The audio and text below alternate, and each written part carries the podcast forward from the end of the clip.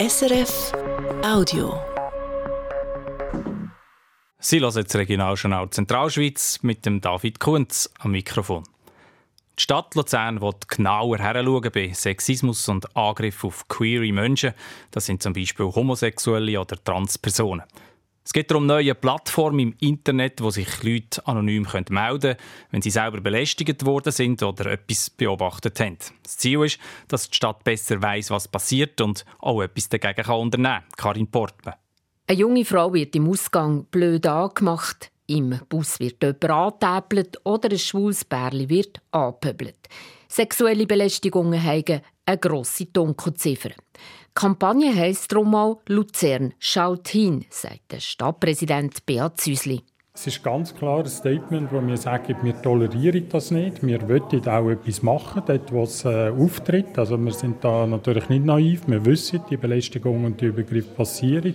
Wir wissen aber noch wenig, in welchem Umfang. Wir wissen wenig, wo das auch passiert.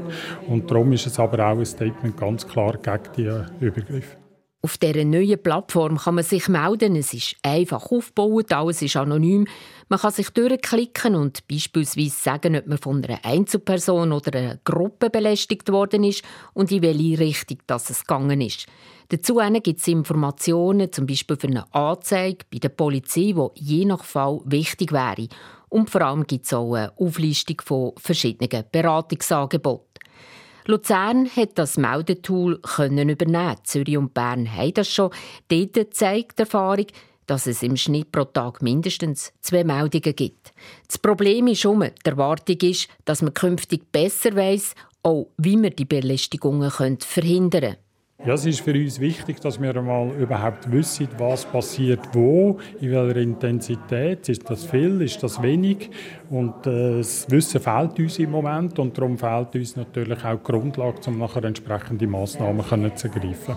Dass Luzern jetzt wie andere grosse Städte etwas unternimmt, das wird zum Beispiel von Pink Cross sehr begrüßt. Das ist die Dachorganisation der schwulen und bisexuellen Männer, die natürlich auch in Anfindungen ausgesetzt sind.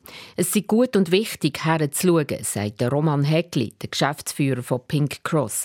Aber es geht weiter, als Pfähle von Belästigungen zu erfassen. Jetzt braucht es politischen Willen, um wirklich Massnahmen zu ergreifen. Und dazu gehört auch Geld sprechen, zum Beispiel für Beratungsangebote, aber eben auch für Sensibilisierungen, dass wir wirklich das Problem an der Wurzel angehen können. Die Kampagne Luzern schaut hin ist breit abgestützt und die Stadt arbeitet da mit verschiedenen Organisationen zusammen, auch mit Clubs und Bars.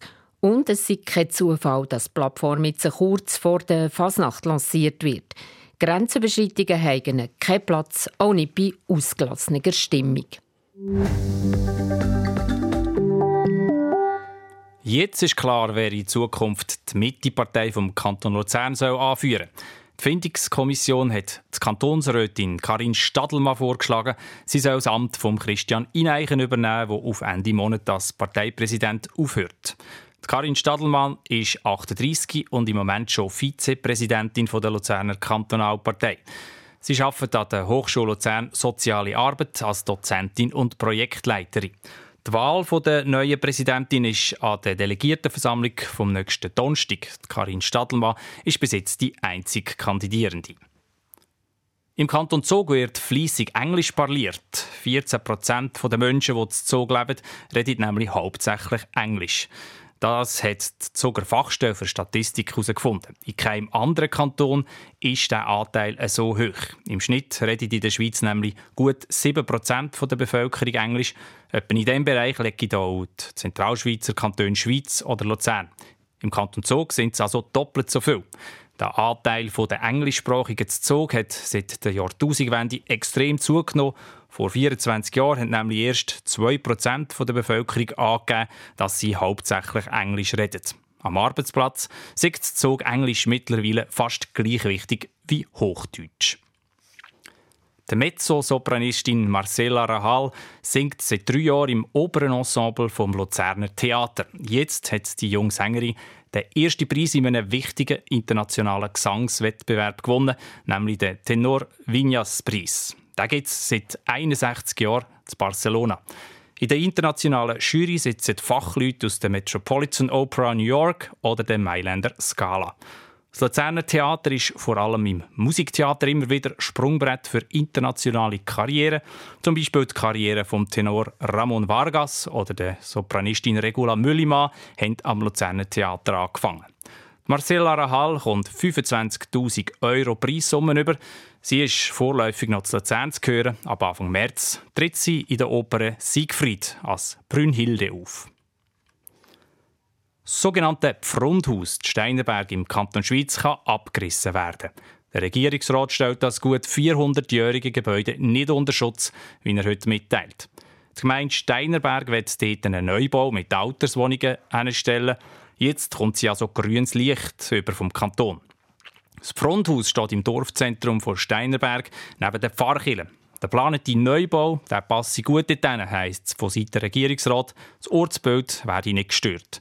Im Kanton Schweiz gibt es immer wieder Streit wegen alten Gebäuden, die abgerissen werden sollen. Die Meinungen, wenn ein Haus geschützt sein soll, die gehen weit auseinander. Die Diskussion dazu die ist auch Thema in unserer Abendsendung. Sie hören ab halb sechs hier auf SRF 1. Das war ein Podcast von SRF.